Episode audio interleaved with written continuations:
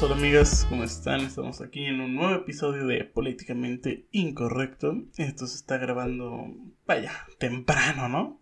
Entonces, eh, perdón un poco mi voz. Pero bueno, ¿cómo están?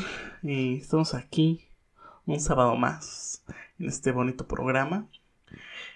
Eh, ya regresamos después de un gran... Bueno, a lo mejor no se notó tanto en el canal porque nada más hubo como una semana sin videos, pero ya regresamos unas vacaciones que pues ya hacían falta, ¿no? Y aparte por otras cuestiones, eh, pues no se pudo hacer videos. Eh, así que antes de comenzar, pues les recuerdo, ¿no? Suscribirse a este canal, darle like, compartir y obviamente también seguirnos en nuestras redes sociales, en especial en Instagram, arroba The Red donde estamos subiendo ya contenido diario como usted le gusta. Así que, bueno, eh, esta semana, bueno, no esta semana, este pasado domingo fue la consulta popular en nuestro país, en nuestro México de oro. En esta consulta, eh, para quien no lo sepa o para quien sea de otro país, eh, pues nuestro presidente Andrés Manuel López Obrador pedía bueno, al pueblo sabio, como le dice él, em, les preguntaba si querían enjuiciar a los expresidentes que había tenido la nación em, para, pues por si habían cometido ahí alguna cosa que estuviera chueca dentro de su eh, mandato, o no sé cómo se diga, bueno, dentro de su sexenio, ¿no? Para ser más específicos, eh, el presidente promovió la consulta popular en septiembre pasado. La pregunta proponía directamente enjuiciar a los expresidentes Carlos Salinas de Gortari, Ernesto Cedillo, Vicente Fox, Felipe Calderón y Enrique Peña Nieto, a quienes López Obrador achaca los males de México. Esto lo estoy sacando de el diario El País para pues si alguien quiere leer la nota completa. También había propuesto una reforma eh, ah, no, espérenme, eso no. Pero bueno, entonces el sábado, que el domingo pasado, 1 de agosto, pues fue esta consulta popular, que fue algo bastante extraño, si se dan cuenta. Obviamente, yo, a ver, para empezar, vamos a entrar de lleno el tema. ¿Qué esperabas? Que toda la gente saliera a votar en la situación que hay ahorita, que se está hablando de la tercera ola de COVID. El día de ayer, creo que ya tres estados del país están en semáforo rojo otra vez, 15 están en, naranja, quién sabe cuántos están en amarillo y nada más está uno en verde que creo que es Chiapas. O sea, ¿qué esperabas? ¿Que la gente saliera así porque sí? Y aparte, era algo que todos querían, que todos queríamos, no creo que nadie si le preguntaba se habría dicho que no. O sea, simplemente vas y lo haces, o sea, de quieres enjuiciar a los presidentes, pues. ¿Para qué nos preguntas? Que bueno, yo ya tengo algunas teorías de por qué. Pero bueno, para ser un poco más exactos, em, eh, en esta información dada por el Instituto Nacional Electoral, mejor conocido como el INE, eh, en un tweet dice, el consejero del presidente del INE, Lorenzo Córdoba, anunció que el porcentaje estimado de la participación de la consulta popular fue entre un 7.07% y un 7.74%. O sea que pónganle ustedes, perdón, que fue como unos 6, 6.6 millones de personas que votaron, de los 93 millones que pueden votar, o sea, de las 93 millones de personas que ya tienen su INE en México.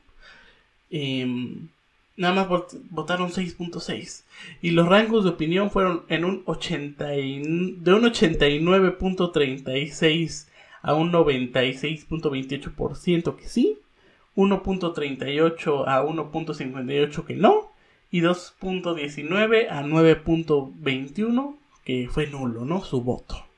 No entiendo para qué van a votar si no eran el voto. Pero bueno, ese es otro tema que aquí se va a, a tocar en algún momento, ¿no?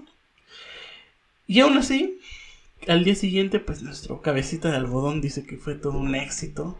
La la ¿cómo se llama? La consulta popular, que en todo caso fue impopular, no sé si ya han visto los memes. que, que vaya, o sea, y, tengo entendido que el INE, o más bien pues el gobierno gastó millones en, en como hacerle ahí eh, promoción de que la gente saliera a votar y que pues nada más salió de salió más caro el caldo que las albóndigas. Eso sería la palabra ideal para esto no y aquí hay varias cuestiones. A ver. Una mm, de verdad o sea según yo lo que pasó aquí sí ya no me crean mucho pero según tengo entendido lo que pasó fue de que eh, pues terminó la consulta pues obviamente de la gente que fue a votar dijeron que sí. AMLO según dijo que había sido un éxito, pero que aún así era insuficiente en los datos, bueno, más bien pues la gente votante para poder hacerlo, pero que aún así lo iban a hacer. O sea, que al final, pasar lo que pasara lo iban a hacer. Así que pues no tenía mucho chiste hacer la consulta. Pero bueno, aquí va la otra. ¿Ustedes qué creen que pase? O sea, ¿de verdad los van a enjuiciar? Y según yo, o sea, el punto de todo esto es eh, que se les... Eh, o sea, a, ellos se les toma ahorita por inocentes. O sea, no como culpables. Lo que quieren hacer es buscar, a ver si tienen algo, pero en todo momento se piensa que ellos son inocentes. De hecho, aquí tengo la pregunta exactamente que se hizo en la consulta popular. Dice, este domingo, bueno, el pasado domingo, los mexicanos tuvieron que responder esta pregunta. ¿Estás de acuerdo o no en que se lleven a cabo las acciones pertinentes con apego al marco constitucional y legal para emprender un proceso de esclarecimiento de las decisiones políticas tomadas en los años pasados por los actores políticos, encaminando a garantizar la justicia y los derechos de las posibles víctimas? O sea, incluso creo que antes la pregunta era un poco más agresiva a cuestión de eso, pero como, se, como les digo, que está, está más enfocada a, que pues se les presume como inocentes a todos estos expresidentes y nada más es como buscar a ver si hay algo. Que miren, es otra cosa.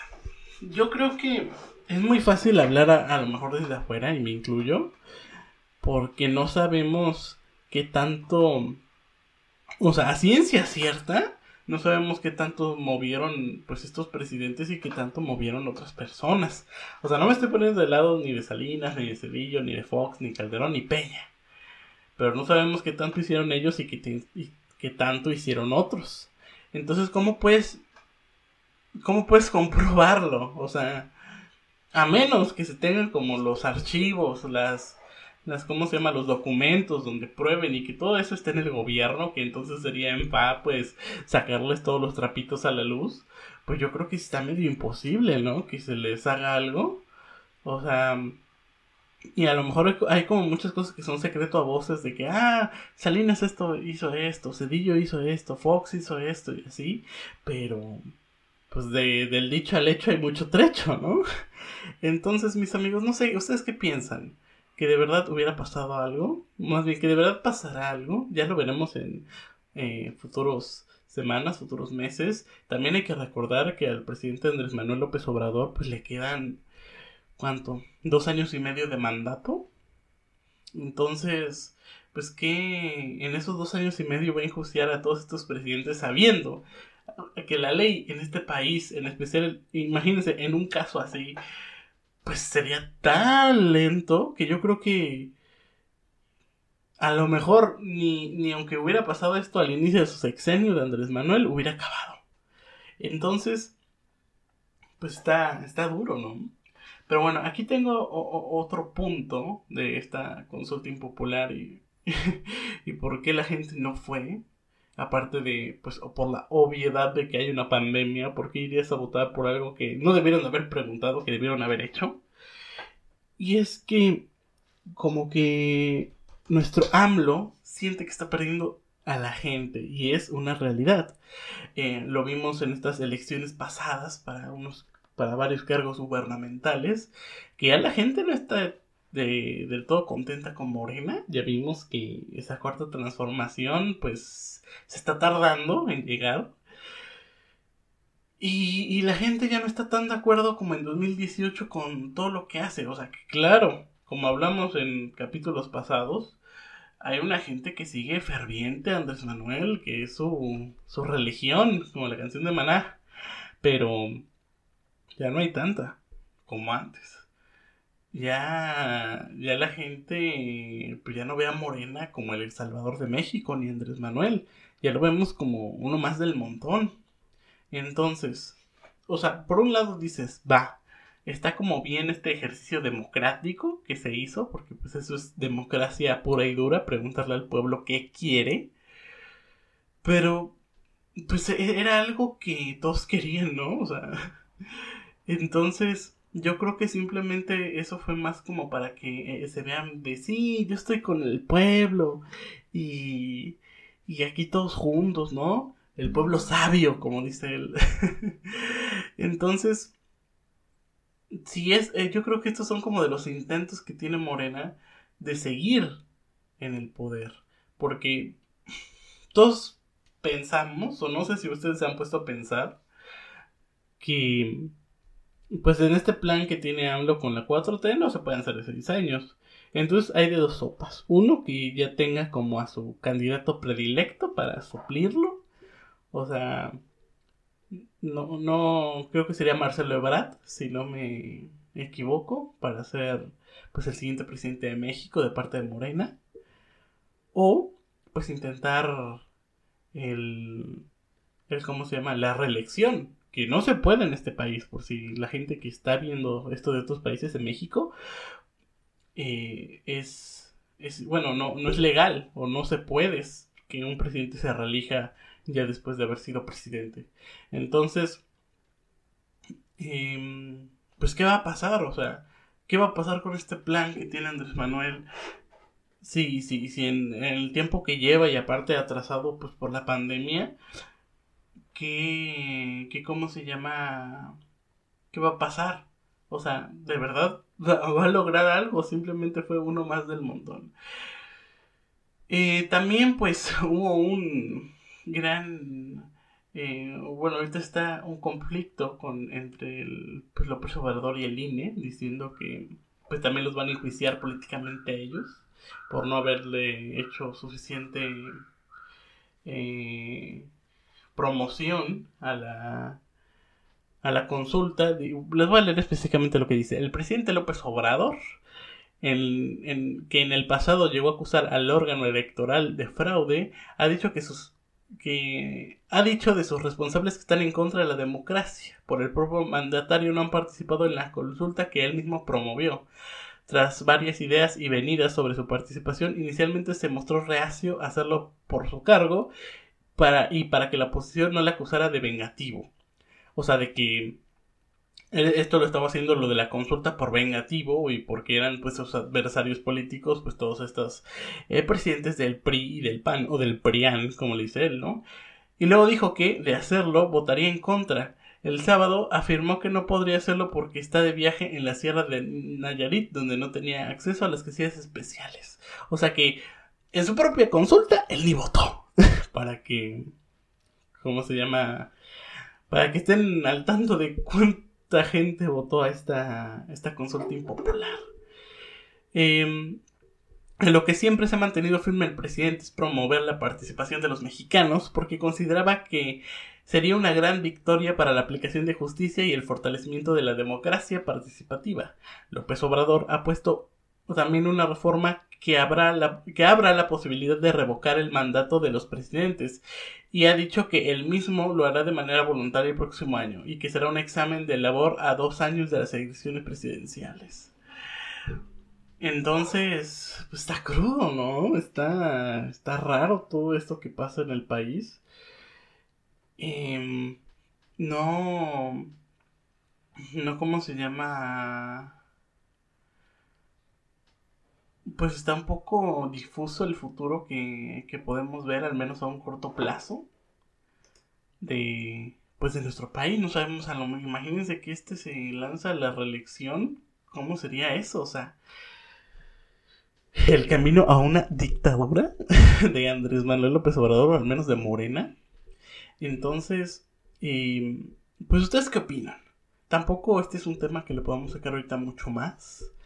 Además, eh, pues ya tenemos que terminar porque tengo que hacer otras cosas. Y aparte, este, este capítulo que están viendo hoy se, se hizo hoy mismo.